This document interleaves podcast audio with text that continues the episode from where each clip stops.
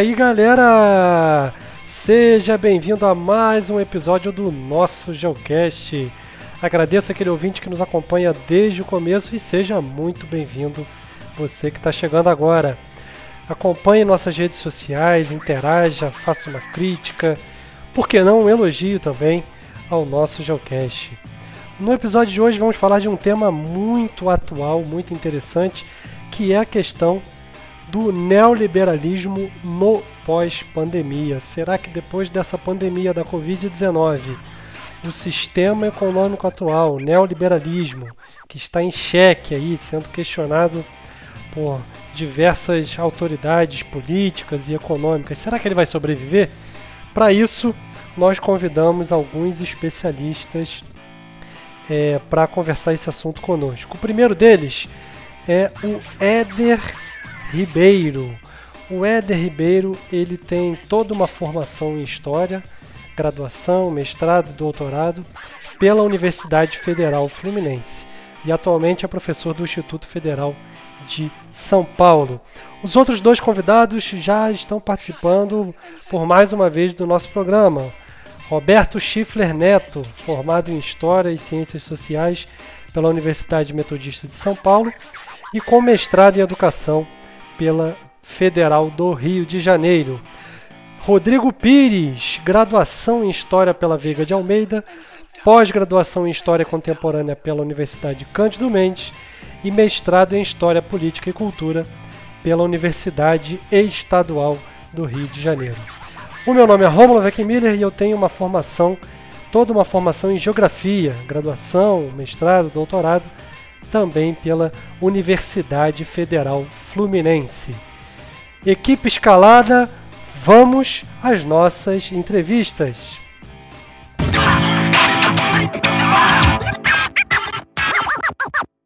É isso aí, galera. Estamos de volta para mais um episódio do Geocast. Hoje, um, uma escalação clássica. Temos também aí um, um, integrante inédito. E essa pessoa é o Éder. E aí, Éder, tudo bem? Tudo bem, galera. Vamos nessa. E aí, Roberto, como é que tá? Tudo bem, cara? E aí, rapaziada, tudo bem? Tudo tranquilo? Vamos que vamos. É isso aí, tamo junto. Grande Rodrigo, veterano do Geocast, como é que você tá? Fala, Rômulo. Fala, galera. Tudo bem? Tudo tranquilo. Isso aí, vamos para mais um episódio. Gente, o, o assunto de hoje é um assunto que está na mídia, não poderíamos fugir disso. É importante, antes de falar de pandemia, a gente falar do nosso, do, do sistema econômico vigente aí no mundo que está em xeque por muitos, vai ficar em xeque nas próximas semanas, nos próximos meses, ou talvez não fique em xeque, é isso que a gente vai discutir agora, que é o neoliberalismo. Éder, queria saber de você, o que é o neoliberalismo e como ele surgiu? Bom, obrigado, Romulo, demais companheiros, prazer estar aqui com vocês. Eu vou me ater aqui basicamente a fazer um panorama da origem do neoliberalismo. E a ideia então é que a gente consiga compreender o surgimento desse neoliberalismo, na verdade, uma política econômica, uma doutrina econômica, a que entre outras coisas defende uma diminuição da participação do Estado em setores é, econômicos, fundamentais, sociais, para, de certa maneira, alavancar uma nova forma de acumulação de capitais, né? ou seja, né, uma nova forma de expandir os lucros do sistema capitalista de produção. Então, né, esse, essa doutrina, ela surge basicamente né, a partir da Segunda Guerra Mundial, na verdade, numa, numa reunião né, organizada principalmente por um, por um grande nome né, desse, dessa doutrina neoliberal, chamado Hayek.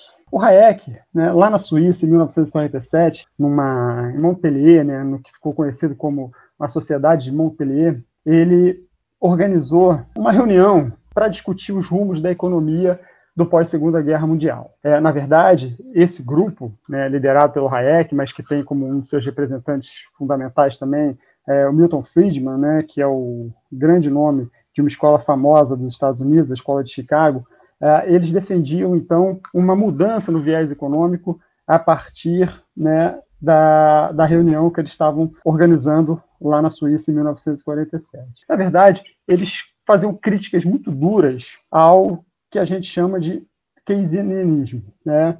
É, o keynesianismo é uma, uma, uma organização do sistema capitalista surgido né, após a crise de 1929, quando né, o, o, liberalismo clássico passou a ficar em xeque né, por conta da grande crise que assolou o mundo em 1929. É, o keynesianismo pegava basicamente uma intervenção completa na, na economia, que o Estado, né, de alguma forma, regulamentasse, por exemplo, é, as relações trabalhistas, é, investisse na, na, previdência social, investisse em grandes obras públicas, gerasse emprego e tivesse uma, uma atuação destacada na área da saúde, da educação. E os formuladores do neoliberalismo, eles começaram então a tentar oferecer alternativas que mudassem os rumos dessa política keynesiana. keynesiana no sentido aí de que eles entendiam né, que os encargos sociais e a atuação reguladora do Estado acabava retirando a, a individualidade e a competição do sistema econômico. Então, na verdade, a crítica passava por uma nova visão da, das liberdades individuais, de alguma maneira aí, da competição é, econômica pautados aí de alguma maneira no, no, no, liberalismo clássico, né, surgido lá com Adam Smith na Inglaterra. A partir de 1970, na verdade, a gente pode identificar três grandes momentos desse neoliberalismo. É uma primeira que é uma fase um pouco mais clandestina, que a gente pode dizer, né, para a gente seguir um autor famoso chamado Perry Anderson, quando ele faz um balanço do neoliberalismo lá em 1995. Ele chama que a primeira etapa é uma etapa clandestina desse grupo. Na verdade, é o momento que eles estavam se organizando, começando a se organizar. Na década década de 1960, esse grupo, liderado pelo Hayek, né, e com Friedman também, com Mises, ele começa, então, a ganhar alguma notoriedade acadêmica. Né? Ele consegue, de alguma forma, avançar no mundo acadêmico e começa a ser ouvido no espaço das academias, das universidades, por aí vai. E na década de 70, que é um período que essa, essa parte teórica começa a ganhar uma parte prática também, essas formulações do neoliberalismo começam a entrar com mais vigor aí no, no processo do sistema econômico mundial. Então, é a partir de 1970 que a gente pode identificar de fato o momento que o neoliberalismo ganha uma concretude, digamos assim, um, um viés prático, com uma crítica que vai ser formulada desde lá dos anos 1940, 1950, depois da Segunda Guerra Mundial. O problema, por que, que o neoliberalismo não, não ganhou espaço concreto antes de 1970? Basicamente, a gente pode entender que a década de 1950, 1960, ela foi uma década né, de grande prosperidade do mundo capitalista. Não é novidade, quando a gente sai da Segunda Guerra Mundial, a, a gente tem um, um, um grande, uma grande expansão do consumo, a gente tem um grande né, desenvolvimento, crescimento econômico das economias capitalistas, é, especialmente, logicamente, no, no, lado capitalista, né, é, lembrando que a gente vivia a bipolarização do mundo da Guerra Fria, mas a, a parte capitalista do mundo vivia um grande processo né, de desenvolvimento econômico, altas taxas de crescimento, e era, de fato, um período que não abria espaço para qualquer tentativa de crítica à, à, política keynesiana, porque o capitalismo ia muito bem, países em conjunto estavam caminhando numa grande prosperidade. A partir de 1970, a gente observa uma crise, especialmente após a crise do petróleo né, de 1973, que acaba causando uma crise geral no mundo capitalista. E aí a gente começa a ter, então, é, essas ideias neoliberais começando a, a ganhar terreno, né, especialmente porque a gente começa a ter uma baixa capacidade produtiva dos países capitalistas, o crescimento econômico também diminui significativamente, tá? e a inflação vai se tornando cada vez mais alta nos idos de 1970. O, o pano de fundo para o desenvolvimento dessas ideias neoliberais, de críticas a uma intervenção mais urgente do Estado na economia, começa cada vez mais a, a, a ser revista, digamos assim, é, e o sistema então capitalista começa a sofrer, né, começa a ter uma mudança de orientação da política econômica. Né? Os grupos né, neoliberais começavam a pensar que o sistema capitalista deveria redinamizar o processo de acumulação na medida em que o padrão de investimento, financiamento público, se tornara cada vez ineficiente para sustentar os altos índices de crescimento é, do período anterior da década de 1960, é, 1950 e 1960, na verdade. Então, a gente pode pensar aqui que essa proposta neoliberal pensava, né, com um de seus pontos fundamentais, desestruturar o movimento sindical organizado. O, o Hayek, por exemplo, ele entendia o movimento sindical ele causava um ônus ao Estado, não permitindo o crescimento por conta dos encargos trabalhistas, enfim, que geravam nessa política anterior né, ao neoliberalismo, política keynesiana, né, do que a gente pode pensar como estado de bem-estar social. Então, esses neoliberais começam, então, a evocar cada vez mais né, recursos para as empresas, retirada de participação do Estado na economia, e um dos seus pontos fortes né, é a desestatização né, das empresas, evidentemente, públicas. Ou seja, as privatizações são um dos pontos chaves aí desse processo neoliberal que a gente observa a partir dos anos 1970, com uma redução de gastos públicos nas áreas econômicas, nas áreas sociais, por exemplo. Então, a gente começa a ter um sistema que se aproxima muito daquilo que a gente está assistindo hoje, uma transferência de recursos é, do Estado para investimentos financeiros aí, né, e atividades né, que ampliassem a participação das empresas, né? retirando, nesse sentido, a, a participação, né? o investimento nas áreas sociais, né? fazendo com que o Estado interviesse menos na economia. Mas falar que o Estado vai deixar de intervir na economia, nesse neoliberalismo, também é uma coisa que tem que ser né? sempre pensado com, uma, com um certo pé atrás, se a gente pode pensar dessa maneira. Porque, no geral, quando fala essa não intervenção, a gente deve imaginar muito, na verdade, que para esses grupos neoliberais, o Estado não é necessariamente não intervir na economia, mas, na verdade, o Estado ele deve ser um gestor desses grupos empresariais e, por outro lado, ele deve garantir a reprodução do capital, a ampliação dos lucros das grandes empresas. Você tem né, uma defesa desses grupos de retirada do Estado da economia, mas na área social, saúde, educação, por exemplo, mas, por outro lado, o aparato, por exemplo, policial e militar, ele deve ser ampliado, exatamente para garantir os lucros das grandes empresas. É, e a gente pode né, imaginar que o desdobramento disso, evidentemente, é uma desigualdade grandiosa entre países centrais, né, os países mais desenvolvidos, os países mais ricos, e aqueles países mais pobres. Porque, evidentemente, também o neoliberalismo começa a ter uma ampliação do sistema financeiro. Ou seja, o capital especulativo, aqueles investimentos em bolsas de valores que a gente observa, ele não é um investimento que aplica diretamente na produção. Ele é muito mais do que a gente pode pensar aqui como um capital fictício. É um capital que fica circulando nas bolsas mas ele não investe grandemente em indústrias, né? ele não investe basicamente na produção. Então, esses, esse dinheiro, esse capital, né, ele procura sempre onde você tem uma maior estabilidade econômica e uma estabilidade política maior. Né? Quando esse, esse, esse capital, esse dinheiro está, por exemplo, nos países né, em desenvolvimento, vamos supor o Brasil, África do Sul, ao primeiro momento que eles enxergam uma possível crise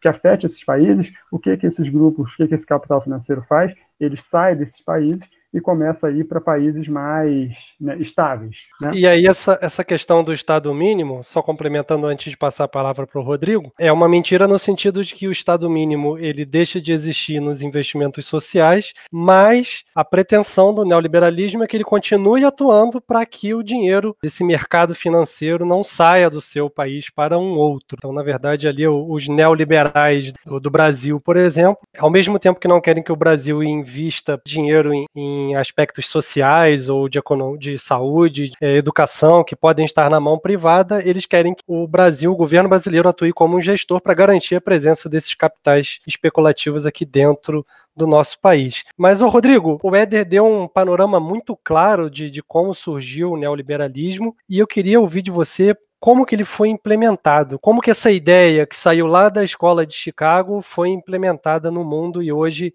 é um dos sistemas que mais atuam aí em países aqui da, da, América Latina, do continente africano, asiático, etc. Então, Rômulo, eu vou usar muitos aspectos que o Éder falou, foram muito bons, por sinal, várias deixas ali que ele colocou, né? Primeiro a gente vê o seguinte, apesar de ter sido criado lá atrás essa doutrina econômica, o neoliberalismo, ela vai ter como laboratório para ser implementado o Chile nos anos 70.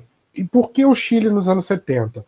A gente tem ali, logo que se tem o golpe de Estado e que vai se instaurar a ditadura civil-militar no Chile, a ditadura do Pinochet, se quer um, um, aspecto econômico, uma doutrina econômica que vá substituir, ou que venha substituir, o, a, a, doutrina que foi aplicada, o chamado socialismo pela via pacífica, que foi que vigorou no governo do Allende. Né? Então, é elaborado o chamado El Ladrilho, que é um conjunto de medidas econômicas de cunho neoliberal. Grande parte da imprensa chilena, capitaneada pelo jornal El Mercúrio, e da própria elite chilena, vindas desse setor financeiro, é, essa elite ela estuda nos anos 60, mais ou menos, em Chicago, com o Friedman. Ela tem contato com essas ideias do Friedman e vão trazer isso para o Chile, principalmente para a Universidade Católica do Chile.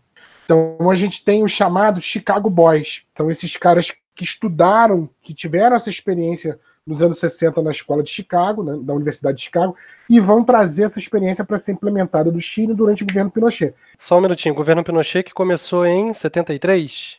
Começa em 73, mas as medidas econômicas, de fato, elas começam em 75. Sim, sim. 1975. O Éder, quando coloca que é menos Estado no campo econômico, com privatizações de empresa pública, não significa que não seja menos Estado no campo repressivo. Isso a gente vai ver no Chile. Ou seja, o aumento do aparato repressivo é muito grande por conta dos efeitos gerados pelo neoliberalismo. Então, os efeitos colaterais são grandes. E a gente viu isso com, a implementação do Chicago Boys. A gente pode discutir também como esses caras, ou, ou seja, esse, esses representantes dessa linha neoliberal, eles vão chegar a implementar essa, essas medidas porque eles estão fazendo parte de um governo autoritário, de uma ditadura. Então, o próprio Milton Friedman, nos anos 70, foi interrogado sobre isso. Olha, não é uma contradição o neoliberalismo pregar liberdade econômica, mas ele ser implementado por uma ditadura? Então fica essa grande dicotomia. Só que a gente mesmo vai responder, não é uma dicotomia, porque ao mesmo tempo que ele é neoliberal, ele é liberal no campo econômico, ele é chamado de neoconservador, ele é conservador no campo dos costumes. Então uma coisa está sempre ligada à outra. E aí a gente vai sair que o Chile é o grande laboratório, lá as medidas vão ser implementadas, lá essas medidas vão ser aperfeiçoadas, e logo no final dos anos 70, ali, com essas medidas do Pinochet, entre aspas, o governo Pinochet ele vai obter algum êxito econômico, até porque o, o governo do Allende, que durou de 70 a 73, foi marcado por principalmente por um cenário econômico muito conturbado, de boicote econômico, e isso ajudou o país a criar um caos e não crescer economicamente. Quando Pinochet arruma casa, reprivatiza uma série de empresas, ele obtém ali no final dos anos 70 um certo êxito econômico. E aí, uh, o neoliberalismo ele vai sair do seu campo de laboratório, do Chile, e ele vai ganhar uh, grandes economias. Aí a gente vai ter o governo do Ronald Reagan nos Estados Unidos, que é no início dos anos 80, e o governo da Margaret Thatcher na Inglaterra, também no início dos anos 80. E o que, que vai se marcar desses, desses governos, né? Primeiro, o Ronald Reagan ele, ele vem para desmontar o estado de bem-estar social, ou o estado keynesiano, que o próprio Éder colocou de uma maneira brilhante. Ele vai vir desmontar, só que ele usa como pano de fundo para não ter é, maiores problemas sociais, vamos dizer assim, entre aspas, não ter maiores problemas sociais, ele vai usar como pano de fundo uma justificativa da Guerra Fria, a chamada Guerra nas Estrelas. Então, ao mesmo tempo que ele está cortando no plano social, ele está retirando direitos do trabalhador americano, ele está cortando a saúde nos Estados Unidos. Aquele próprio filme, o Psycho, do Michael Moore, vai mostrar como é que eles desmontam o sistema de saúde nos Estados Unidos, que hoje reflete das pessoas morrerem no hospital e a quantidade de mortes. Tudo isso para quê? Para dinamizar e aumentar o lucro das empresas. Só que qual era a justificativa do Ronald Reagan? a chamada Guerra nas Estrelas. Então ele investia naquele show pirotécnico, tá? aquela disputa, reavivou a disputa é, da Guerra Fria, da corrida armamentista, e tirou o foco justamente do que ele queria, que era, no caso, ele estava retirando direitos dos trabalhadores, cortando é, as leis trabalhistas, cortando o estado de bem-estar social, e acaba que usa essa distração para não ter maiores problemas. Mas acaba tendo problemas. Os Estados Unidos nos anos 80 tem muito problema social, tá? Tanto que em Nova York você tem uma explosão da criminalidade na, na, na cidade de Nova York, que leva a ter aquele tolerância zero nos anos 90 com o Rudolph Giuliani como, como é, prefeito de Nova York. É, e, e, até a campanha I Love New York, né, Ai Coração New York, começou nessa época também numa tentativa de resgatar o próprio turismo, que estava em decadência por causa dessa violência, né? É, e, e o melhor de tudo, Romulo, que a gente teve um ex-governador no estado do Rio de Janeiro, chamado Moreira Franco, que foi para os Estados Unidos faz, falar, importar o modelo de tolerância zero de Nova York para o Brasil. Quando ele chegou lá, ele foi assaltado. Uma anedota a se contar, né? interessante também, além disso, quando esse neoliberalismo também era implementado na Inglaterra, com a Margaret Thatcher, a Dama de Ferro, quando ela fala que o almoço não sai de graça, que ele tem que ser pago, mas na verdade ela está tentando justificar com essa frase corte de direitos. Então, na Inglaterra, ela vai enfrentar muita resistência dos trabalhadores e a Margaret Thatcher, ela, é, ela, como é que ela vai conseguir um distrator, como Ronald Reagan conseguiu, por exemplo, com Guerra nas Estrelas? A Margaret Thatcher vai se aproveitar no início dos anos 80 com a provocação que a Argentina faz invadindo as Malvinas. Então ela entra na Guerra das Malvinas, a popularidade dela está em baixa, a, a sociedade inglesa está encurralando a Margaret Thatcher porque não quer aquelas medidas neoliberais que é, prejudicam os trabalhadores, não quer o desmonte do estado de bem-estar social que ela promove, e ela vai e entra na Guerra das Malvinas e acaba conseguindo um distrator, ou seja, ela vai distrair a sociedade inglesa para os problemas é, da guerra e não em si para os problemas sociais que estão gerando isso. Então, esse, neo, é, esse neoliberalismo combinado com o neoconservadorismo leva também, é, por incrível que pareça, e por mais contraditório que seja, leva a um discurso de nacionalismo. Tanto do Ronald Reagan, quando vai falar lá de Guerra nas Estrelas, quanto da Margaret Thatcher quando vai defender, por exemplo, a Inglaterra na Guerra das Malvinas contra a Argentina, e do próprio Pinochet que vai falar que está lutando contra ideias chamadas forâneas, né, ou ideias estrangeiras, que no caso é o socialismo que vinha de fora do Chile. Por mais contraditório que isso possa parecer, esse discurso é, nacionalista ele é, é reavivado. E é interessante a gente ver, pessoal, a Margaret Thatcher ela usa o futebol para se promover nisso e para fazer essas medidas. Ela pega, por exemplo, a torcida do Liverpool e vai criminalizar a torcida do Liverpool num, num evento que vai ter, no caso, há um número de mortes elevados por um problema no estádio, e a torcida do Liverpool passa a ser a grande é, prejudicada, a grande é, que vai ser punida, né? O grande bode expiatório da Margaret Thatcher. E aí é interessante porque essa torcida é formada grande parte por trabalhadores. Ah, tem problema dos hooligans? Tem, sempre teve. Só que ela promove a partir daí, com uma justificativa de só combater a violência, ela vai implementar dentro da Inglaterra uma elitização do futebol. Ela não vai permitir com que o trabalhador comum vá frequentar os estádios de futebol. E ela permite isso. Tanto que, no dia de sua morte, já na, nos anos 2000, acho que foi 2014, 2015, não me recordo direito, a torcida do Liverpool fez uma música para Margaret Thatcher e um dos trechos dessa música, ela fala: "O dia que Margaret Thatcher morrer, eu não vou chorar". Então essa música é bem emblemática e ela vai mostrar o que esse governo neoliberal, o, o tanto de mal que ele fez para a população inglesa e principalmente para os seus bodes expiatórios, que no caso foi a torcida do Liverpool, que foi criminalizada e que foi, de uma certa forma, uma torcida popular, foi afastada dos estádios. Isso é um, até um tema interessante que mais para frente a gente pode fazer um, um, um capítulo só dedicado a isso. Com certeza, isso acabou culminando aí lá na década de 90 com o início da Premier League, né? A Premier League, que a gente chama de campeonato inglês, ela marca aí a elitização do futebol inglês.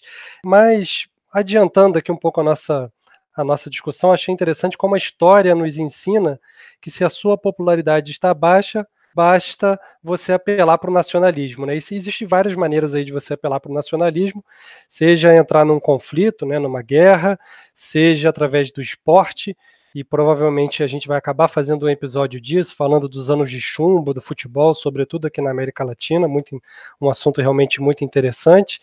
É, ou você acaba encontrando, caso você não tenha possibilidade de investir no esporte, de utilizar a imagem do esporte ou entrar num conflito, você inventa aí um, um inimigo fantasma, né? Um, é, seja a volta do comunismo ou todas essas bravatas aí que voltaram às mídias nos últimos anos.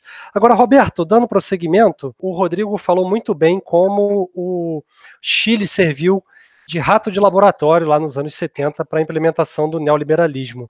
Eu queria saber de você, muita coisa a gente já conversou lá no episódio 4 do Geocache, mas eu também queria saber de você quais foram os impactos práticos do neoliberalismo, na, não só no Chile, mas na América Latina como um todo. Oi, gente, eu queria, primeiro de tudo, falar que a gente está gravando esse, esse podcast hoje, numa noite do dia 22 de abril, em que a gente lembra 150 anos do nascimento de Lenin, um grande revolucionário, homem das ideias e mais do que isso, homem, homem da construção prática, do avanço político. Acho que é importante também para os dias de hoje a gente lembrar do Lenin enquanto uma enquanto líder, né? Enquanto uma inspiração para os trabalhadores principalmente nesse momento que a gente vive, eu, eu da questão do, do, do coronavírus, eu lembro de uma frase do Lenin aqui, em que ele fala há décadas em que nada acontece e há semanas em que décadas acontecem. E justamente em torno desse momento, acho que essa reflexão é muito válida também para a gente entender o nosso contexto. E trazendo de volta aqui para a América Latina, a gente precisa relembrar pegando o gancho das explanações do Éder, do Rodrigo, muito bem colocadas, do que, que é, do que, que foi, do que, que ainda é a América Latina nesse contexto de, de relação capitalista, do surgimento do mundo moderno até mesmo os dias de hoje, e tendo esse foco, esse olhar para o período da ascensão do neoliberalismo aqui na nossa região. A América Latina é o local onde serviu de possibilidade para o capitalismo se estruturar. A acumulação primitiva que é dada do início desse processo de produção, quando a gente começa acompanhar é, o, o, início do, do, do, capitalismo comercial em diante, toda a colonização da nossa região, é aquilo que possibilita que o sistema capitalista ele tenha um porte da maneira que ele tem. E quando a gente chega no século XX, sobretudo quando a gente está falando dos chamados anos de chumbo, o Rodrigo explanou sobre a questão da via chilena, né? como que política econômica e Estado autoritário, sob o ponto de vista da repressão militar, implementa políticas econômicas favoráveis ao mundo de lá e desfavoráveis ao mundo de cá, esse mundo que a gente estava falando, que o Rodrigo fala, é o Chile, a gente entende como que nessa relação de mão dupla, o capitalismo ele necessita, e os países centrais do capitalismo necessitam da América Latina, até hoje. Como que eu faço questão de destacar como que a teoria marxista da dependência, uma grande referência da, da ciência brasileira, do ponto de vista das ciências sociais, da história, é, também com os aportes da geografia, ela consegue compreender, é, criar um acúmulo de conhecimento como que as nossas economias dependentes serviram e servem até hoje ao bojo do desenvolvimento central desses países.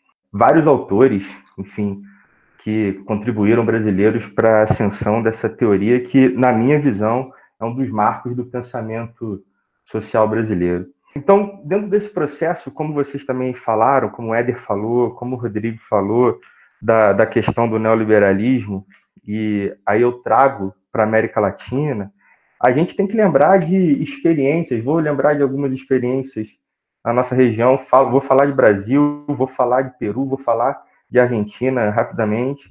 No Brasil, por exemplo, a gente pode dividir esse período no, do neoliberalismo em três fases: o período do final do governo Sarney, o governo FHC e o governo Temer também. E aí a gente faz um link Temer-Bolsonaro. E no meio disso a gente teve um governo de contra-reação às medidas neoliberais, o governo Lula, o governo do PT, mas que mesmo assim em vários momentos, sobretudo na faceta do governo Dilma, políticas neoliberais voltaram à tona e que aí, com um golpe civil parlamentar, a gente pode considerar assim, judiciário parlamentar, em 2016, fez de fato, aí eu vou ressaltar novamente, um golpe, fez de fato o neoliberalismo se consolidar no Brasil, novamente a partir do, do governo Temer. A gente tem as experiências do Peru, em que fica muito evidente também como que o governo de Alberto Fujimori foi, foi responsável por medidas antidemocráticas, fechamento de Congresso, é o que caracterizou. O Fujimori toma posse no, no Peru no início dos anos 90, e em 92 ele dissolve o Congresso e também o Poder Judiciário, que fica constituído como autogolpe. E as políticas neoliberais tomam um livre campo para que no Peru tudo isso seja implementado. Em contrapartida, a gente vê, como o Éder e o Rodrigo citaram, a depreciação da vida do, do que a gente pode chamar dos cidadãos comuns, os trabalhadores, né? A retirada de direitos, é, a redução do, do, do Estado, e no Brasil isso fica muito claro, por exemplo, no governo de Fernando Henrique Cardoso, a venda da Vale do Rio Doce, todos os escândalos que envolveram esse momento. Argentina, com a época do presidente Fernando de la Rua, Rodrigo falou sobre a questão do futebol. Eu acredito que algumas pessoas que vão estar ouvindo esse podcast vão ter uma mesma memória do que eu, que quando eu me lembro do, do De La Rua, quando ele fugiu de helicóptero, né, na, na, na Argentina, em 2001, era, era as vésperas do jogo da final entre Flamengo e São Lourenço da Mercosul. Então, também até mesmo o futebol traz novamente uma memória aqui para a gente se situar. Acredito que outras pessoas que vão estar ouvindo esse podcast vão estar, vão estar tendo isso em memória também. E todo esse tecido do neoliberalismo na nossa região, como eu falei no início, contribui para reforçar uma condição da qual a América Latina esteve e ainda se mantém, uma condição de dependente ao capitalismo internacional. É, não posso deixar de falar, no final dos anos 80, início dos anos 90, de como que o consenso de Washington também contribui para que políticas de ajuste fiscal, de redução do Estado, sejam políticas macroeconômicas que esses países latino-americanos, Brasil, Argentina, Peru, enfim, e vários outros que adotaram o neoliberalismo como aquele norte a ser seguido para o desenvolvimento econômico. A contrapartida, crescimento da pobreza, redução dos direitos do cidadão comum, dos trabalhadores que mais necessitam do apoio do Estado.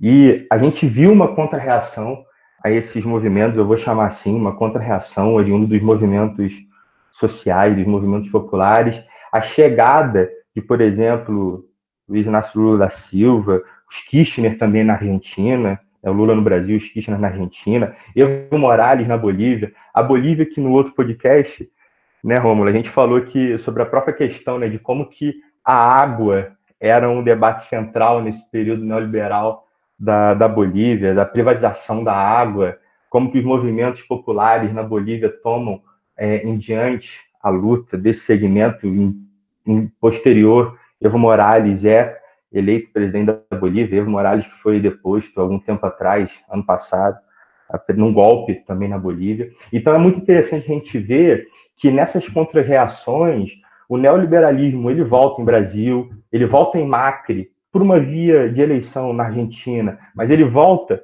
com doutrinas é, neoliberais na própria Bolívia com apoio de golpe, dessa vez disfarçado, não, não pelo uso das armas, pelo uso do exército, do aparato militar, como a gente observou na década de 60, mas com uma ruptura da condição democrática e que transvertido né, dessa, dessa leveza, entre muitas aspas, do que, que seria o mercado, do que, que seria esses valores de democracia, faz com que a gente se esqueça de que, na verdade, esse golpe tem ações, tem efeitos muito concretos na nossa vida. A crise que a gente vive hoje, coronavírus, né, a pandemia do coronavírus, e quando linkada a essas questões do período neoliberal que a gente vive aqui mesmo na nossa América Latina, um reflexo no, do mundo, né, mas aqui na nossa América Latina, vai fazer com que os índices de desigualdade, de pobreza, de fome subam ainda mais. Então, essa, eu, eu vou destacar, vou resumir esse movimento, né? Os anos 80, o que foi a década perdida da América Latina, os anos 90, vários países por uma, que eu posso dizer, uma chamada de via democrática, implementando políticas neoliberais. Os anos 2000, início dos anos 2000, esses países tendo, possuindo uma reação oriunda de movimentos populares a essas medidas neoliberais, Brasil, Argentina, Bolívia, Venezuela, com o próprio Hugo Chávez, e aí a retomada dessas políticas em algum desses países. Né, como é o caso do governo Temer, governo Bolsonaro, capitaneado pelo, pelo, pelo Paulo Guedes, e como que a gente vê que, nesse momento, tudo isso que a gente achou que tinha encaminhado né, para algum processo de vitória, de consolidação dos direitos, pode estar ruindo novamente. É, e, foi bom, Paulo Guedes, que é cria lá também na escola de Chicago, né? Mas foi bom, você levantar, foi bom você levantar essa bola sobre o coronavírus, e é um debate bem atual em relação ao futuro do neoliberalismo. Por exemplo, esses dias eu estava assistindo, agora o sinal da, do canal a cabo, né, da, da Globo News, ele está liberado, né, para as pessoas ficarem em casa, várias operadoras e, e liberaram o sinal, a Globo News foi uma delas. Você consegue assistir pelo site. Aí eu estava assistindo pelo site, que eu não tenho aqui em casa, e eu vi uma cena inédita. Eu vi um programa onde vários é, comentaristas especializados em mercado financeiro são liberais, né, de maneira muito assumida, defendendo que nesse momento o Estado tem que intervir fortemente na economia. O, os Estados Unidos, né, através do, do, do, Trump, né, que é um dos maiores exemplos aí dos liberais, né, pertence lá aos republicanos nos Estados Unidos, que tradicionalmente são liberais, é, injetou um trilhão de dólares na economia, o que dá mais ou menos 5 trilhões de reais. O Reino Unido também injetou uma, uma quantidade parecida, metade, né? Injetou 2,5 trilhões de reais. Junto com o dinheiro injetado por Alemanha, Alemanha, Estados Unidos e, e Reino Unido, que são países aí governados né, por, por presidentes e primeiros-ministros que são de, de, é, de cunho liberal, injetaram em uma semana a mesma quantidade de dinheiro que o Brasil né, gera em um ano, que é o nosso PIB. Ou seja, você falou da leveza do, do, do, mercado, a leveza do mercado realmente ela pode ser percebida no momento em que acontece uma crise, ele é o primeiro a ir embora, né? A mão livre do mercado que governa a economia, mais ou menos. Qualquer crise econômica, essa mão livre vira uma mão fantasma. E agora, na primeira semana de abril, o Financial Times, que é um jornal inglês especializado em economia, é muito liberal, publicou um editorial falando, questionando quão o, o neoliberalismo vai conseguir sobreviver a essa crise, se já não era hora de repensar o sistema para governar a economia. Então, nós estamos aqui, eu quero levantar essa pergunta para vocês, mas antes eu quero falar para o ouvinte que nós estamos gravando de casa, né?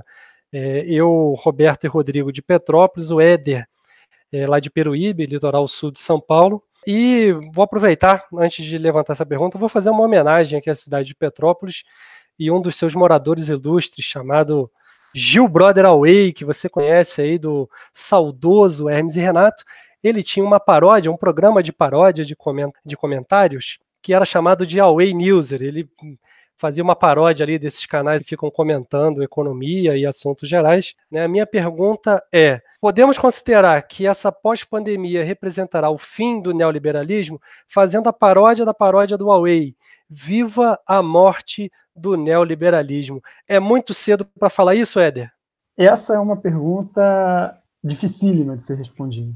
Né? Creio que né, nem os principais economistas do mundo têm resposta para o que, que vai acontecer depois uh, dessa pandemia. Né? Na verdade, a gente não vai ter como ter ideia né, do que vai acontecer com a economia nos próximos anos, eu diria, nesse sentido. Mas uma das sinalizações, de fato, para alguns analistas é que essa política neoliberal que a gente tanto comentou aqui, de, de retirada do Estado, de deixar de, de, investir em saúde educação, sobretudo, todo mundo que tenha um bom senso é, mostra que é inviável você ter um sistema de saúde precário, sistema educacional precário, porque né, as pandemias, segundo os principais nomes aí né, que estudam a biologia, a microbiologia, elas vão ser cada vez mais recorrentes. Então, estar preparado para um cenário de novas pandemias me parece que é uma saída óbvia. Né? Porém,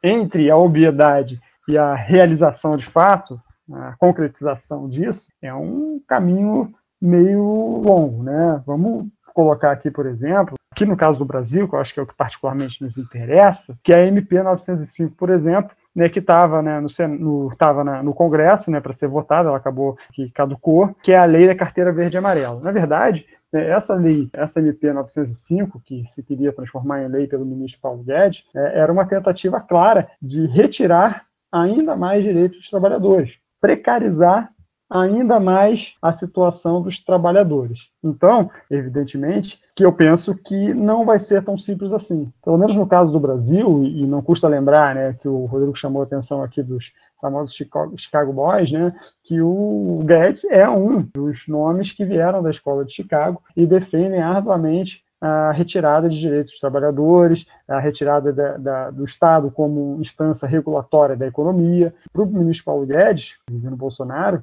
é, a economia é muito mais importante do que qualquer é, alteração no quadro social. E a gente pode citar dentro disso aqui, de forma trabalhista que já, que já vinha passando nos anos anteriores, né, desde Michel Temer, por exemplo, a Lei 13.429 da terceirização, que já retirou é, direitos dos trabalhadores. Pode citar os constantes ataques da reforma da Previdência, que passou também né, ainda agora já sob o, a alçada do Paulo Guedes. Então, os ataques aos trabalhadores são muito grandes. E, e aí eu acho que, que chama a atenção da gente qual vai ser esse cenário que vai se mostrar daí em diante. Enquanto no mundo, né, no, no, no início da crise da, da pandemia, os principais presidentes do mundo estavam intervindo na economia, aqui no Brasil nós tivemos a, a, a estapafúrdia de propor acelerar as políticas de corte, acelerar aí as novas reformas. Um absurdo, né? O governo recentemente andou né, se gabando aí, né, os quatro ventos que destinou um trilhão, mais de um trilhão, para o sistema econômico, né, para a recuperação da economia do Brasil. Mas, né, quando a gente entende razoavelmente de onde que sai esse dinheiro, por exemplo, a gente percebe que boa parte do dinheiro que foi destinado à economia foi para salvar as grandes empresas e os grandes bancos. Isso daí parece óbvio. Mas boa parte desses recursos estão saindo, pelo menos entre aspas, aí dos cofres do governo.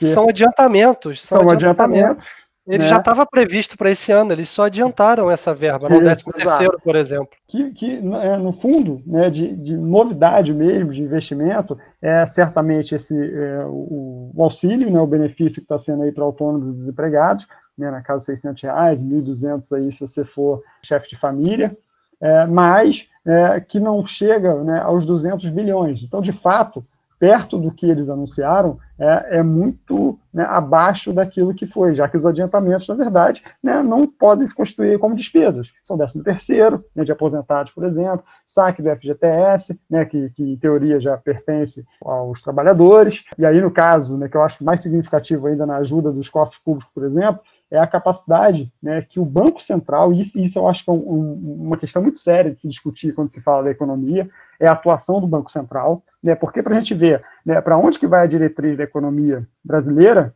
é importante a gente analisar né, como que o Banco Central está se encaminhando. E se encaminha basicamente, eu vou só, só finalizar com esse ponto aqui, né, para passar para os companheiros, é que o Banco Central, por exemplo, ele vai poder comprar títulos da dívida pública, títulos de tesouro, de empresas particulares né, de grupos particulares.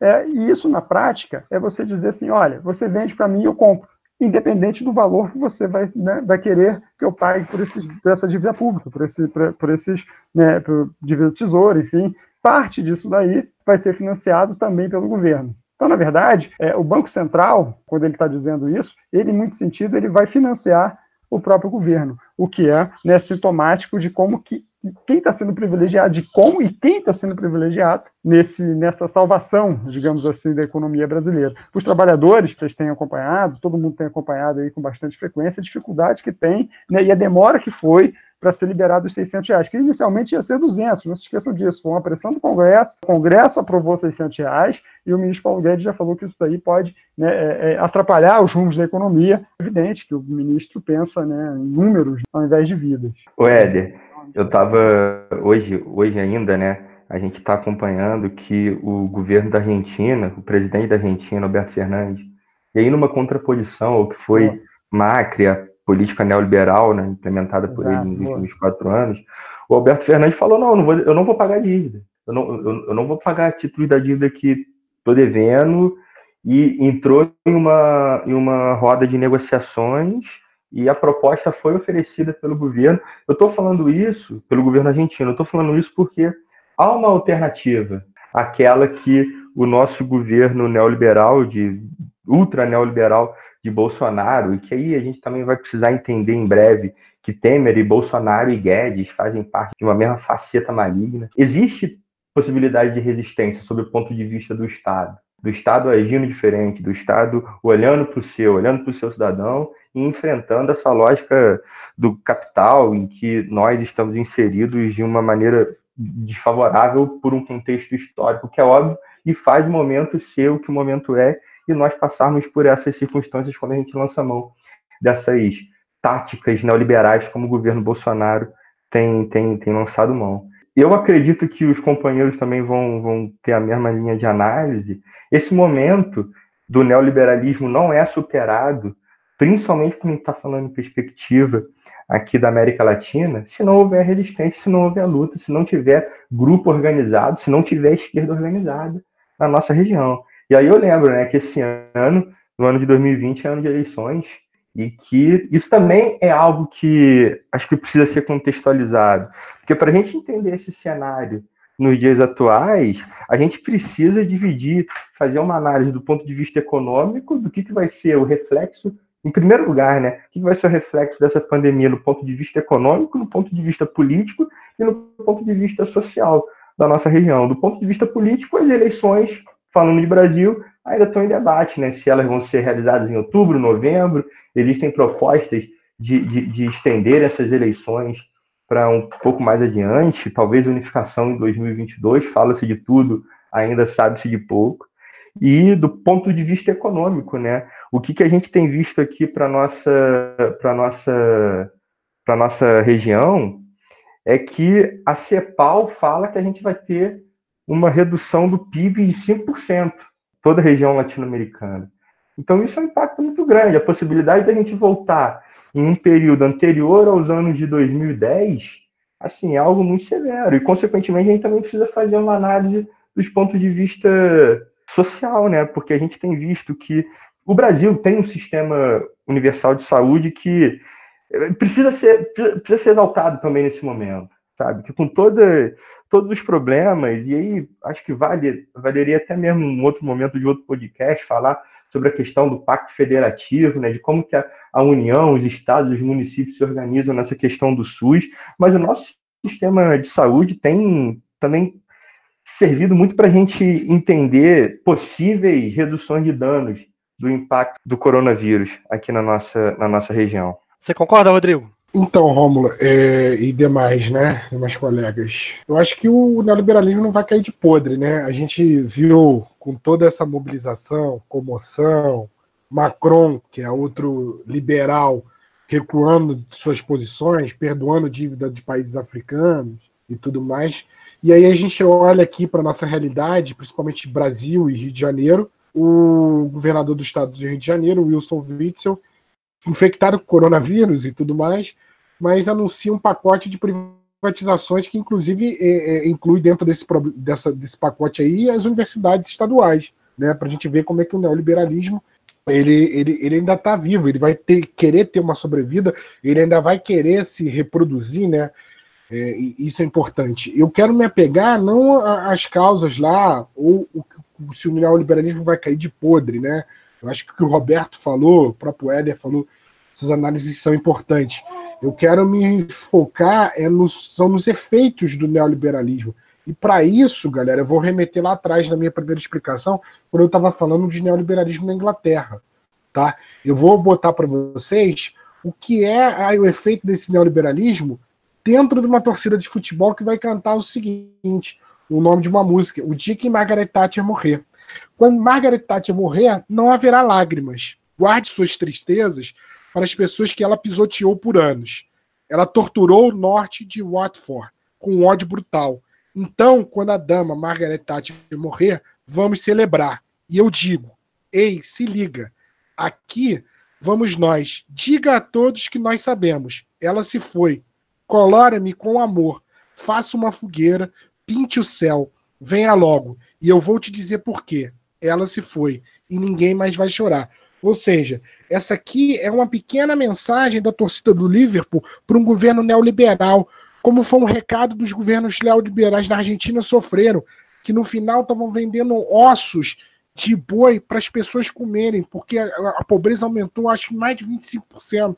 Ou seja, os efeitos nefastos que o neoliberalismo promove dentro das sociedades de países subdesenvolvidos e até mesmo de países desenvolvidos. A gente vai ver, por exemplo, políticas nos Estados Unidos, crianças, adolescentes morrendo em fila do hospital porque não podem ser tratados porque não tem um seguro de saúde ou um plano de saúde, como a gente vai dizer. É, é, eu acho que os efeitos do neoliberalismo eles precisam ser discutidos, eles precisam vir à tona. Né? Não é só pegar o que é belo, o que é bom, transformar essa exceção numa regra. A gente tem que pegar que a ponte para o futuro, na verdade, ela é uma ponte para o abismo, que o Temer quis implementar lá atrás, que a Dilma não concordou em implementar e por isso foi derrubada, segundo palavras do próprio Temer. Né? A gente tem que se focar e se apegar e lembrar para a população que esse discurso neoliberal é um discurso falido, mas que ele não vai cair de podre por si só. Porque vamos lembrar que o Brasil é a elite do atraso. Enquanto você está combatendo é, políticas neoliberais já de muito tempo e com efeitos favoráveis, por exemplo, como é em Portugal, aqui a gente está tentando aprofundar esses efeitos. Né? Você ter medidas, por exemplo, que permitam que em momentos de crise o trabalhador tenha o seu salário em mais de 70% cortado em nome de manutenção de emprego, isso não é política pública. Isso não é política pela vida, isso é uma política da morte. Contrasta, por exemplo, na Argentina, em qual o governo vai arcar com os salários. Canadá, em países mais sérios, no qual o governo vai pegar, vai bancar os salários dos trabalhadores e proíbe demissões. Isso não é política pública aqui no Brasil, isso é uma política do caos, é uma política da morte, que gera, por exemplo, manifestações de segmentos da elite que vão comemorar dentro de hospital, na porta de hospitais, fazer chacota com as pessoas que estão em pandemia. Então a gente tem que lembrar, principalmente para as pessoas, os efeitos do neoliberalismo, e não porque ele vai cair de podre. E ele não vai cair de podre. Se não houver organização, se não tiver luta dos trabalhadores, ele não vai cair de podre, ele vai se reproduzir. Eu estava relendo aqui o, o, editorial do Financial Times. Eles deram como caminho, um dos caminhos, né, além da maior intervenção do Estado na economia, o aumento do imposto sobre os mais ricos. Eu não estou falando aqui da minha cabeça, eu estou lendo aqui direto do, da página do jornal inglês.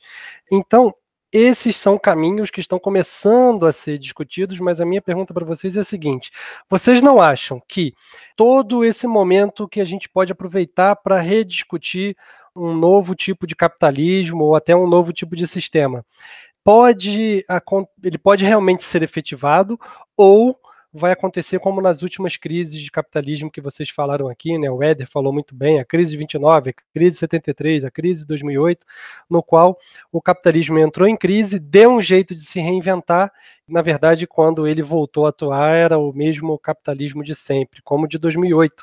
Né? O de 2008, o problema era uma bolha financeira, num determinado momento pós-crise, começamos a discutir o que, que, seria feito. A China tomou um papel aí de, de, de, liderança mundial, aumentando o consumismo, fazendo a economia rodar.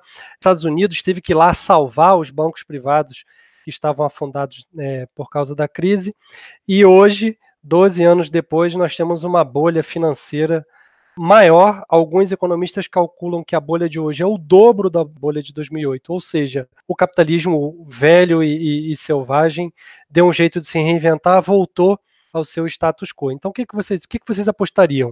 O capitalismo ele vai se reinventar, o neoliberalismo vai se reinventar e continuar atuando, talvez de uma maneira mais perversa, ou quando um jornal do quilate aí do Financial Times propõe alguns caminhos, vocês acham que esses caminhos aí vão ser seguidos pelo menos pelos países centrais. Eu não, não duvido nunca da capacidade de reinvenção do capitalismo. Eu não, não duvido.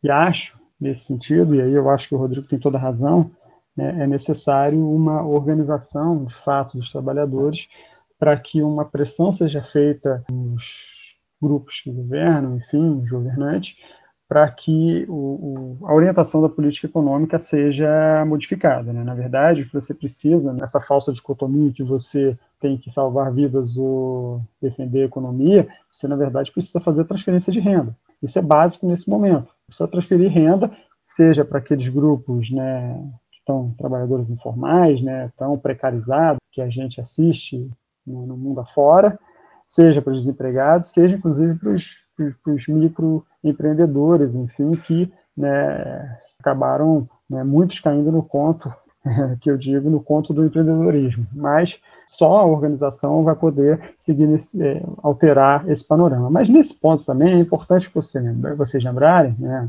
que a gente, olhando em retrospectiva, é, quando você tem as políticas neoliberais na década de 70, 80, nenhum dos países que adotaram efetivamente conseguiram uma taxa de crescimento superior aos anos dourados do pós-guerra. Né? Isso é uma chave importante que não pode ser esquecido.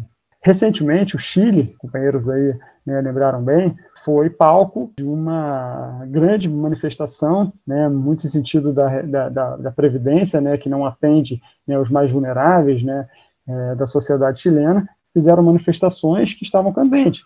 Seguindo nesse mesmo ritmo, né, uma crise que se alastra pelo Brasil, ela não é inaugurada com a pandemia do coronavírus. Na verdade, é uma crise que já vem é, se anunciando há tempos, inclusive com a queda do petróleo, com a disputa né, entre os Emirados Árabes, né, entre, entre a OPEP, desculpa lá, né, e a própria Rússia, né, querendo desestabilizar os Estados Unidos. Então era uma crise que já estava se, né, se avizinhando. Então esse vai ser um aspecto importante. Mas concretizar a mudança de orientação do sistema vai caber a uma organização mais forte é, dos movimentos sociais, o que não é fácil no momento em que nós vivemos, né, em que boa parte né, da, da, das produções, enfim, de onde se gera valor, não são, por exemplo, nas próprios, né, nos próprios locais em que essas empresas administrativamente estão instaladas. Muitas vezes, a administração de uma empresa no país, mas é, a, a, produção acontece em outras partes do globo. Então, quer dizer, é, essa acumulação global do capitalismo, ela é bastante difícil de ser modificada, embora eu acho que ela deve ser modificada, é claro, e isso a gente precisa se organizar, e é importante, então, é, a gente ter essas manifestações, movimentos sociais se articulando, né, com uma luta mais intensa, né, com os sindicatos tomando novamente a sua proeminência, os partidos né, se organizando de maneira mais efetiva, né, a gente vai precisar né, de todas, né, de todos os grupos progressistas para alterar essa, essa orientação na política econômica. Não vai ser fácil, certamente. O Rodrigo já chamou atenção aqui. Éder, essa, essa acumulação flexível né, que você fala e que diz respeito a, esse, a essa produção contemporânea né, da sociedade global, acho que leva a gente realmente a, a pensar nessa. voltar aos anos 60, 70 e entender dessa qual, qual é a nossa posição de, de sustentar também o capitalismo central, né? E que eu não tenho dúvida que qualquer pensamento de um grupo organizado, de uma esquerda organizada no Brasil, tem que passar também pela proposição desse pensamento. Porque se o capitalismo tem capacidade de se reorganizar, e a gente sabe que ele tem, a história demonstra isso para gente, como que ele vai se reorganizar e como que ele vai nos utilizar nesse processo? Então, eu acho que essa pergunta é a pergunta também que tem que ser feita pelos grupos, pelos movimentos sociais populares da nossa região, não só do Brasil, falando de América Latina. A gente viu o exemplo do Chile, né, como vocês citaram, as, as manifestações. É, o, o Chile, se eu não me engano, teve a votação de uma nova constituinte eh, jogada para outubro. Então a gente vê que os efeitos políticos, econômicos, sociais ainda estão em movimento durante todo esse processo da pandemia. Tem que ter luta. Se não tiver luta, se não tiver grupo, esquerda organizada, fica mais difícil, mais fácil para o capitalismo, para o neoliberalismo se reestruturar. É interessante a gente ver também até o que o, especificamente o Éder falou, essa falsa dicotomia, né, esse discurso que vai tentar se apropriar, sair na dianteira para falar, nossa, é salvar a economia ou salvar vidas. Primeira coisa que a gente tem que ter em mente: só existe economia se existem pessoas. Se as pessoas morrerem, não existe economia. Então, o que a gente tem que dizer é o seguinte: você dinamiza a economia, melhor dizendo, você torna ela mais eficaz, você torna ela mais humana fazendo redistribuição de renda. é atacando na, na, nas grandes fortunas. O Sindifisco fez um estudo que se ele é, taxar em 3% as grandes fortunas no Brasil, ele consegue não só combater o, a, a pandemia, como também dinamizar a economia fazendo redistribuição de renda. Então, o problema maior não está na pandemia, o problema maior não está na corrupção, como adoram falsear um discurso, o problema maior está na desigualdade social. E como é que a gente vai atacar essa desigualdade social e fazer redistribuição de renda? Como é que as pessoas, por exemplo, você vai admitir que 3% é, da população detenham mais de 50% do PIB? Isso é inadmissível em qualquer país que queira crescer. Não existe essa falsa dicotomia entre salvar a economia ou salvar vidas. A economia depende dessas vidas. A redistribuição de renda salva essas vidas. Isso é importante a gente falar. Um outro tópico também é, colocado pelo Éder, que é muito interessante, é ver como todos os países que adotaram o neoliberalismo, eles sofreram um processo de desindustrialização. O Brasil, de novo, está sofrendo esse processo. Tinha é, sofrido no início dos anos 90 com o governo Collor, aprofundado no governo Fernando Henrique Cardoso, depois é, voltou a ter uma pujança industrial puxada principalmente pela, pelo setor do petróleo, setor naval, durante o governo Lula, e com os PACs, né, os programas de aceleração do crescimento, e como ele volta a partir do governo Temer de novo ter essa queda nos índices industriais. Ou seja, significa que o neoliberalismo está associado ao quê? Capital financeiro, chamado hot money, né?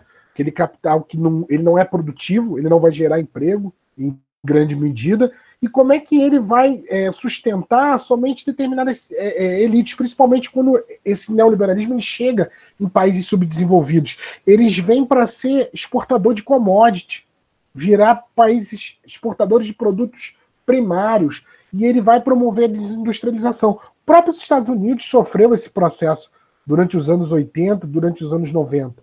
Então a gente tem que rediscutir até que ponto o neoliberalismo ele vai ser um modelo de desenvolvimento da sociedade. Ele não vai promover um crescimento industrial forte. Ele, pelo contrário, ele vai desindustrializar. E com isso ele vai deixar a economia dos países mais frágeis. É, e, e só para complementar, além, esse problema de desindustrializar a gente está passando na pele agora, né? Porque como o mundo transferiu boa parte da sua produção para os países asiáticos que têm a mão de obra mais barata, agora que está todo mundo precisando do mesmo produto, esse produto não consegue chegar no mundo todo. Né? Então, se a gente tivesse, se os, cada país tivesse aí um, um, um mínimo de, de, instalação industrial, poderia redirecionar agora a demanda para respiradores e esses aparelhos de saúde. Amigos, só para começar a fechar, eu queria complementar a discussão de vocês com um depoimento, né, uma entrevista que o Obama deu lá em 2015 falando sobre pandemia. Ele falou que é, a questão da desigualdade ela tem que ser combatida porque afinal de contas a pandemia depende de uma cooperação mundial. Não adianta nada o, a França, a Inglaterra, os países né, do, do, do G8 terem um sistema de saúde de ponta que vai conseguir controlar uma epidemia, o que se provou errado, né, na verdade, mas digamos que essa premissa seja correta, se um país é, do interior da, da Ásia, se um país da América Latina tem um sistema quebrado, totalmente desigual por causa do neoliberalismo, ele não falou isso, eu que estou acrescentando, é ali que o vírus vai circular e vai ter uma nova onda mundial. Ou seja, temos que combater esse, esse vírus com transferência de renda, como bem colocado aí pelos, pelos amigos. Como nós já estouramos aí um pouquinho do tempo, eu vou despedir de cada um de vocês, mas eu queria que vocês fizessem comentários finais aí, além desse processo de finalização, beleza? Éder, você como é a primeira vez que está participando do Geocast, queria te agradecer imensamente. Sei que como todos nós somos professores, né, vocês, o Roberto de Sociologia, Éder e Rodrigo de História, eu professor de Geografia, temos aí nos reinventado nesse período de, de pandemia, trabalhando nas plataformas online, professor virou YouTube, editor e uma série de profissões. Então, queria te agradecer por reservar aí um pouquinho mais de uma hora do seu dia para conversar com a gente. Obrigado, companheiro Rômulo. Prazer estar com vocês aqui. Obrigado né, pelo convite. Né, prazer aqui com, é, estar aqui com, com o Rodrigo, com o Roberto. Sempre bom discussões que nos fazem pensar. É, não, na verdade, o que a gente vai, vai tentar agora, né, nesses próximos tempos aí, são lutas políticas, né, que a gente vai ter que travar para que tipo de sociedade, que tipo de Estado a gente quer para o Brasil. Né? A gente está às voltas aí com um Estado extremamente arbitrário, autoritário, com sintomas fascistas, e a gente vai precisar muita organização, movimentos sociais, de todos os grupos, para que a gente consiga superar esse momento difícil, né? Porque e, e repensar a estrutura do capitalismo é, sem dúvida, algo primordial nesse momento, já que a culpa em si, na verdade, esse eu acho que é um grande problema que as, que as pessoas têm, têm colocado, né? É colocar a culpa exclusivamente no vírus, né? O vírus, na verdade, ele é um, digamos assim, a, começa, o que dá o start, né? Na crise global do capitalismo, porque na verdade é o sistema, né? É um sistema que trabalha em prol do mercado, em prol do grande capital, né? De exploração das diversas partes do mundo, né? De acumulação de lucro, de um capital que não tem pátria, que é um capital que sai né, dos países com muita facilidade. Então, na verdade, crise não é só uma crise por conta né, de, um, de um vírus, a crise é, na verdade, do sistema capitalista com o processo de globalização, as variadas formas de transporte com rapidez, ele se espalhou com muita né, velocidade, porém, o problema é muito mais fundo, né, são as políticas, são como os governantes tratam a população, a exploração da mão de obra, né, porque diferentemente do que se pregava tempos atrás, né, as tecnologias de informação, ao invés de acabar né, com os trabalhadores, na verdade, eles só mudaram o trabalhador de lugar, ao invés de estarem ancorados lá nos países centrais, eles estão espalhados pelo mundo agora, nessas grandes empresas. São os empreendedores é. do século XXI, né? Exato. Bom, que é uma grande mentira, é, na verdade.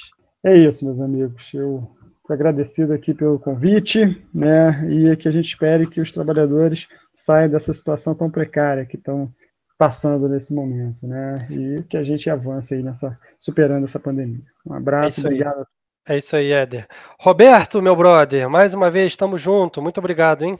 Valeu, Rômulo. Valeu, valeu, rapaziada. Vou deixar um abraço para você, Rômulo, para você, Rodrigo, para você, Éder. Muito tempo também que a gente não se vê. É, já que a gente extrapolou um pouquinho o tempo, vou só falar mais um pouquinho sobre esse momento, que é um momento que no final das contas a gente busca ressignificar muitas coisas, né? A saudade, a saudade de muitas coisas também faz parte desse momento. Rômulo, Rodrigo, a gente no dia a dia convive junto, os ambientes, né, que a gente convive, que a gente passa, realmente a gente vê como que nutrem a gente e que, como o Éder falou também, né, que na verdade a pandemia não é, não é o problema, é a faísca. O problema é sistêmico. Pelo problema ser sistêmico, ele é um problema em si. O, o, o sistema nasce para levar o problema para outro. E a história é forjada em cima. A história de muitos povos é forjada em cima dessas problemáticas que a gente está discutindo aqui até agora. E falar de América Latina é falar dessa brutalização da vida dentro do processo histórico e também isso que perpassa as nossas contradições no presente e, e, por aí vai. Nessa semana, como eu falei no início, a gente lembra 150 anos de Vladimir Lenin, que a gente tenha as inspirações necessárias para olhar para o futuro, analisar o presente e aprender com o passado, principalmente. Tá bom, pessoal? Saudade, um abraço com bastante saudade para todo mundo, para quem está nos escutando. E é sempre bom aprender com todos vocês aqui. Valeu! É isso aí, Roberto. Só para descontrair, o, o, sistema é falido depende do ponto de vista, né? Ele é falido porque você, não é, porque você é o Roberto errado. Se você fosse o Roberto Justus, talvez a sua opinião seria outra, né? Exato, é, é, Só relembrando, dia 22 de abril também é o dia aí do 520 anos de descobrimento do Brasil ou o começo do genocídio dos povos nativos daqui, depende do ponto de vista. Rodrigo, nosso quarto podcast contando, hein? Muito obrigado. Galera, queria deixar um abraço com todos vocês. É sempre um prazer debater, aprender e estar tá produzindo conhecimento com vocês. Eu vou fazer minha fala, já que hoje o Roberto falou que são fez a lembrança que são 150 anos do nascimento do Lenin, mas eu quero remeter para um outro líder que deixou uma herança para a gente muito boa, Eu quero fazer uma reflexão, terminando com uma pergunta para as pessoas fazerem uma reflexão, na verdade. Enquanto os Estados Unidos roubam equipamento dos outros países, fazendo uma pirataria do século XXI, no momento em que todos deveriam coordenar seus esforços, se unir, né? E, e os Estados Unidos tomando essa dianteira de uma, uma, postura egoísta, uma postura tipicamente capitalista, né? Eu vou deixar, lembrar uma outra postura de uma outra herança que é de um grande líder socialista, como Cuba faz um papel que deveria ser das grandes nações. Cuba com bloqueio, Cuba com problema econômico, Cuba marginalizada, mas que no final manda médico para os países desenvolvidos como a Itália, como a Espanha, e que, mesmo assim, enfrenta um, bloqueio brutal parte dos Estados Unidos, um bloqueio que, inclusive, afeta a vida dos cubanos. E aí eu queria deixar para vocês esses dois exemplos, que no meio de uma pandemia, como é que os dois sistemas tratam isso. O que, que é valorizar a vida e o que, que é pregar uma política da morte, que tanto eu quero que vocês reflitam o que é Cuba deixa para a humanidade como herança e o que, que os Estados Unidos vai deixar como herança para a humanidade o exemplo de superação dessa pandemia. Obrigado, todo mundo, um prazer, um abraço. É isso aí, rapaziada. Valeu, até a próxima. Num país cada vez mais polarizado como é o Brasil de 2020, o programa de hoje foi importante para entendermos aí como o neoliberalismo é, chegou ao ponto de ser colocado em xeque até por pessoas ditas liberais. O governo atual, que vem aplicando essas, essas políticas neoliberais através do Paulo Guedes, vai ter um desafio muito grande quando é, passarmos por essa pandemia da Covid-19. É, e interessante lembrar que eles chegaram ao poder com um discurso anticorrupção e um discurso liberal. É óbvio que a corrupção é uma das principais mazelas da política brasileira, tanto da direita quanto da esquerda. Mas uma frase me marcou muito nesse episódio quando o Rodrigo fala que talvez a corrupção não seja o maior problema, apesar de ser um grande problema. É, Rodrigo afirma que o maior problema é a desigualdade de renda. Enquanto não houver uma transferência de, de capital, né, uma transferência de oportunidade, sobretudo, a outras camadas, outras classes sociais no Brasil, é, nós vamos seguir aí com, com todos esses problemas, é, tanto econômicos e sociais, que tendem a piorar nesse pós-pandemia. Então, uma reflexão bem interessante que o Rodrigo deixou e o Éder e o Roberto também. E eu, deixe, eu gostaria de complementar aqui com duas dicas culturais. São dois documentários, os dois disponíveis no YouTube. É, e o segundo, além do YouTube, também está no, tá, está no Netflix. O primeiro documentário chama-se Privatizações: A Distopia do Capital, feito por Silvio Tendler em 2014, onde mostra que no Brasil toda como foi feito, como o neoliberalismo entrou no nosso país na década de 90 e fazendo uma comparação aqui com a crise de 2008 também que eclodiu nos Estados Unidos e no mundo inteiro. Bem interessante, mais ou menos aí 58 minutos de duração, vale a pena. A segunda dica é sobre o documentário de 2009 do famoso é, diretor Michael Moore, que também escreveu, né, também é roteirista, é, do documentário chamado Capitalismo, uma história de amor. E nesse documentário, Michael Moore explica como aconteceu a crise de 2008, o que causou e como o governo sabia que isso poderia acontecer e mesmo assim permitiu que isso acontecesse, depois é, usando dinheiro público para salvar os bancos privados. Então, realmente muito interessante. Esse já é um pouquinho maior, tem aí 120 minutos de duração. Mais uma vez agradeço você ouvinte que esteve conosco até aqui. Isso faz toda a diferença na manutenção aqui do nosso do nosso Geocast e te espero na próxima. Muito obrigado, valeu, falou.